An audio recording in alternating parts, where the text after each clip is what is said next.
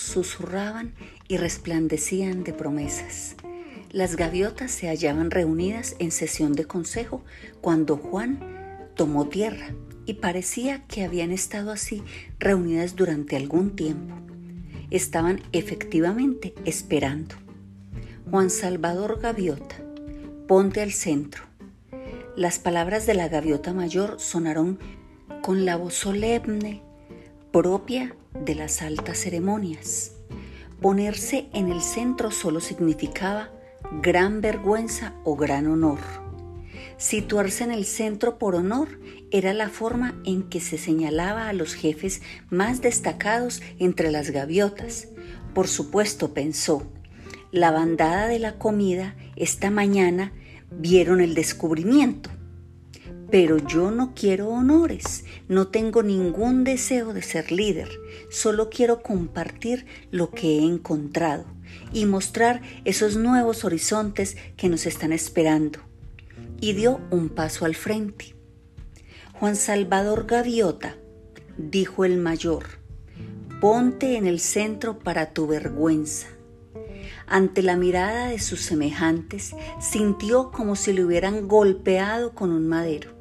Sus rodillas empezaron a temblar, sus plumas se combaron y le zumbaban los oídos. Al centro para deshonrarme, imposible el descubrimiento, no entienden, están equivocados, están equivocados. Por su irresponsabilidad temeraria, entonó la voz solemne, al violar la dignidad y la tradición de la familia de las gaviotas. Ser centrado por deshonor significaba que la expulsarían de la sociedad de las gaviotas, desterrado a una vida solitaria, allá en los lejanos acantilados. Algún día, Juan Salvador Gaviota, aprenderás que la irresponsabilidad se paga. La vida es lo desconocido y lo irreconocible, salvo que hemos nacido para comer y vivir el mayor tiempo posible. Una gaviota nunca replica el consejo de la bandada, pero la voz de Juan se hizo oír. Irresponsabilidad. Hermanos míos, gritó. ¿Quién es más responsable que una gaviota que encuentra y persigue un significado, un fin más alto para la vida? Durante mil años hemos luchado por las cabezas de los peces, pero ahora tenemos una razón para vivir, para aprender, para descubrir, para ser libres. Dadme una oportunidad, dejadme que os muestre lo que he encontrado. La bandada parecía de piedra. Se ha roto la hermandad, entonaron juntas las gaviotas, y todas de acuerdo cerraron solemnemente sus oídos y le dieron la espalda. Juan Gaviota pasó el resto de sus días solo, pero voló mucho más allá de los lejanos acantilados. Su único pesar no era la soledad, sino que las otras gaviotas se negasen a creer en la gloria que les esperaba al volar, que se negasen a abrir sus ojos y a ver. Aprendía más cada día, aprendió que un picado aerodinámico a alta velocidad podía ayudarle a encontrar aquel pez raro y sabroso que habitaba a tres metros bajo la superficie del océano. Ya no le hicieron falta pesqueros ni pan duro para sobrevivir. Aprendió a dormir en el aire, fijando una ruta durante la noche a través del viento de la costa, atravesando 150 kilómetros de sol a sol. Con el mismo control interior, voló a través de espesas nieblas marinas y subió sobre ellas hasta cielos claros y deslumbradores mientras las otras gaviotas yacían en tierra, sin ver más que niebla y lluvia. Aprendió a cabalgar los altos vientos tierra adentro, para relajarse allí con los más sabrosos insectos. Lo que antes había esperado conseguir para toda la bandada, lo obtuvo ahora para sí mismo. Aprendió a volar y no se arrepintió del precio que había pagado.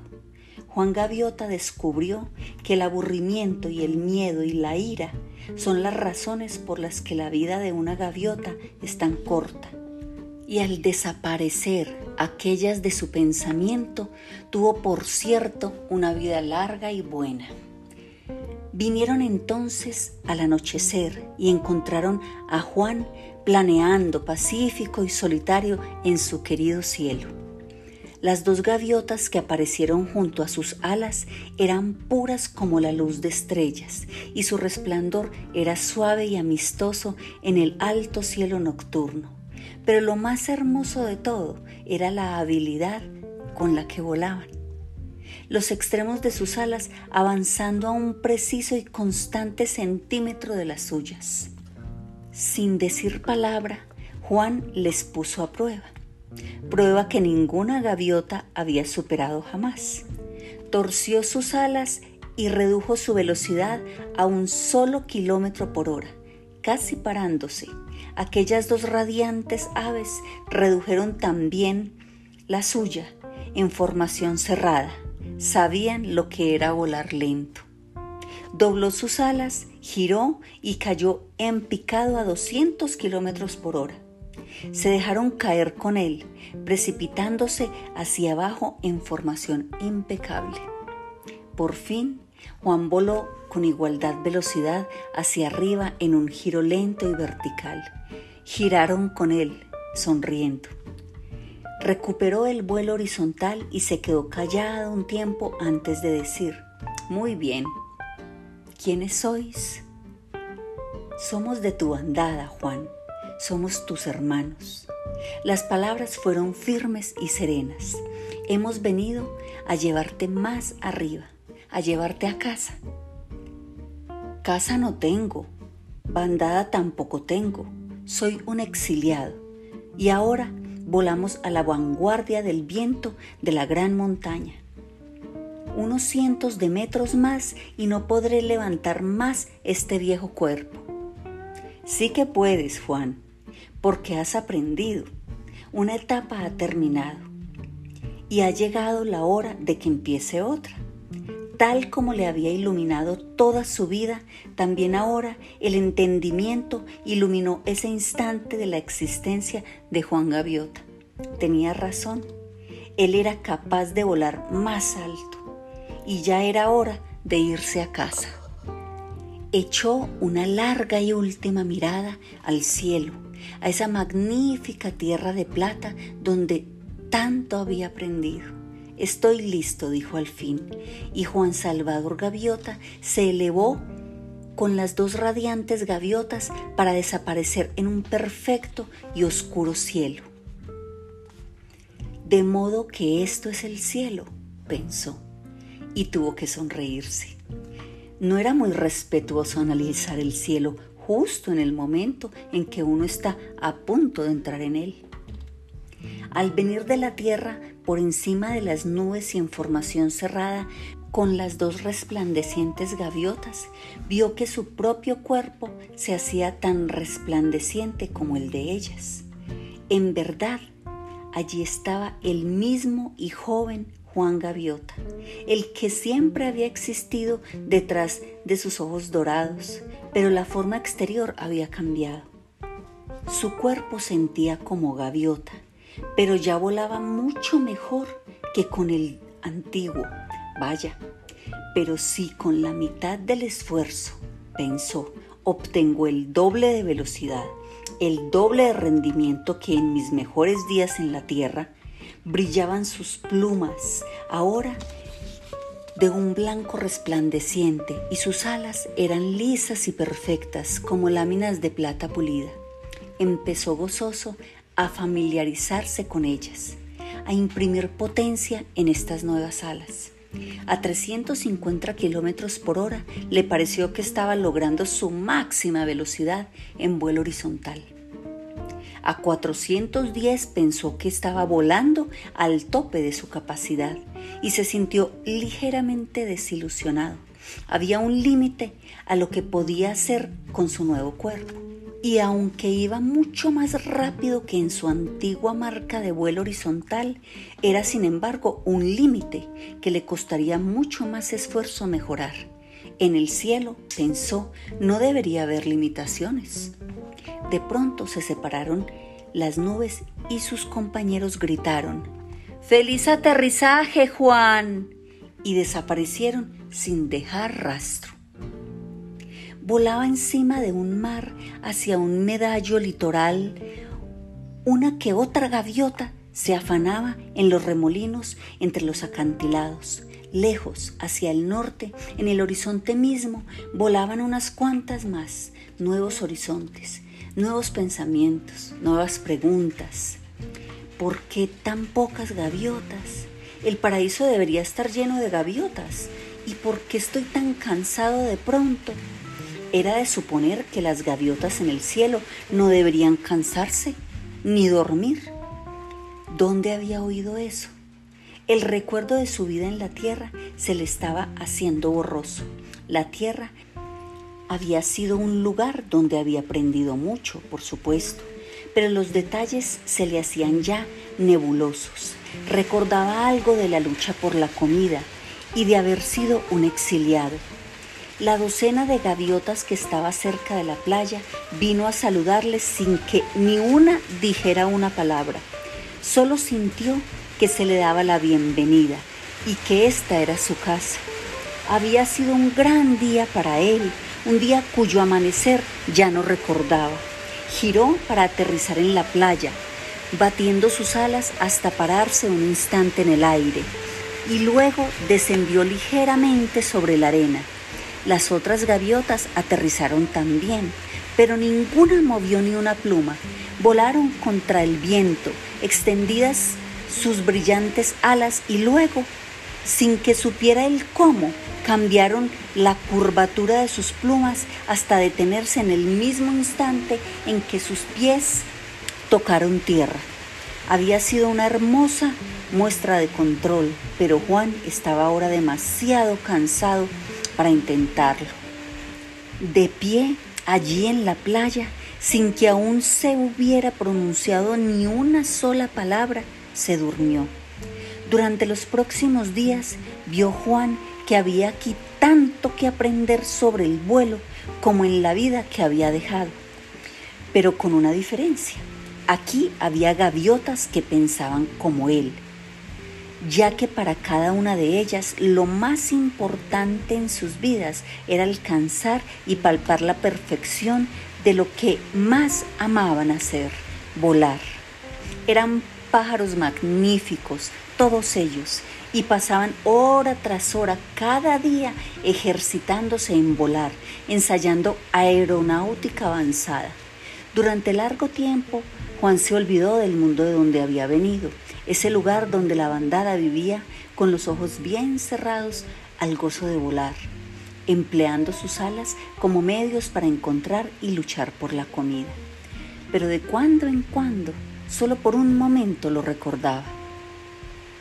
Se acordó de ello una mañana cuando estaba con su instructor mientras descansaban en la playa después de una sesión de toneles con la ala plegada. ¿Dónde están los demás? Rafael preguntó en silencio, ya bien acostumbrado a la cómoda telepatía que estas gaviotas empleaban en lugar de graznidos y trinos. ¿Por qué no hay más de nosotros aquí? De donde vengo había miles y miles de gaviotas, lo sé. Rafael movió la cabeza afirmativamente la única respuesta que pudo dar. Juan, es que tú eres una gaviota en un millón. La mayoría de nosotros progresamos con mucha lentitud. Pasamos de un mundo a otro casi exactamente igual, olvidando enseguida de dónde habíamos venido, sin preocuparnos hacia dónde íbamos, viviendo solo el momento presente. ¿Tienes idea de cuántas vidas debimos cruzar antes de que lográramos la primera idea de que hay más en la vida que comer, luchar o alcanzar poder en la bandada. Mil vidas, Juan, diez mil y luego cien vidas más hasta que empezamos a aprender que hay algo llamado perfección y otras cien para comprender que la meta de la vida es encontrar esa perfección y reflejarla. La misma norma se aplica ahora a nosotros, por supuesto. Elegimos nuestro mundo venidero mediante lo que hemos aprendido en este. No aprendas nada y el próximo mundo será igual que este, con las mismas limitaciones y pesos de plomo que superar. Extendió sus alas y volvió su cara al viento. Pero tú, Juan, dijo, aprendiste tanto de una vez que no has tenido que pasar por mil vidas para llegar a esta. En un momento estaban otra vez en el aire, practicando era difícil mantener la formación cuando giraban para volar en posición invertida, puesto que entonces Juan tenía que ordenar inversamente su pensamiento, cambiando la curvatura y cambiándola en exacta armonía con la de su instructor.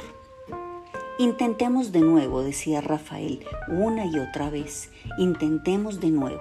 Y por fin, bien, y entonces empezaron a practicar los rizos exteriores.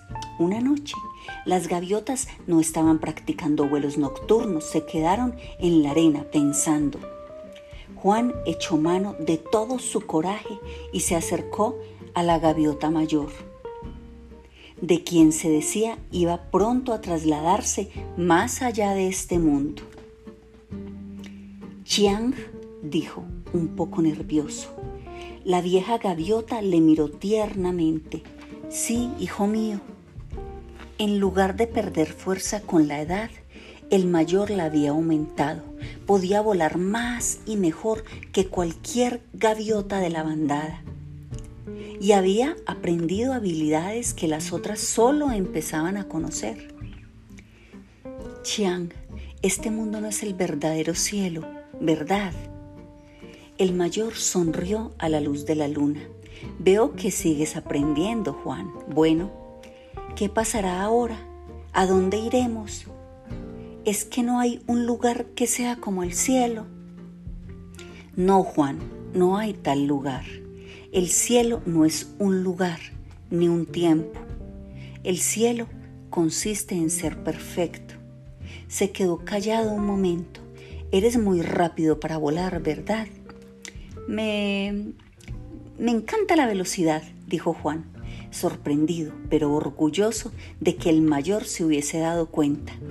Empezarás a palpar el cielo, Juan, en el momento en que palpes la perfección, la perfecta velocidad. Y esto no es volar a mil kilómetros por hora, ni a un millón, ni a la velocidad de la luz, porque cualquier número ya es un límite y la perfección no tiene límites. La perfecta velocidad, hijo mío, es estar allí. Sin aviso y en un abrir y cerrar de ojos, Chiang desapareció y apareció al borde del agua. Veinte metros más allá.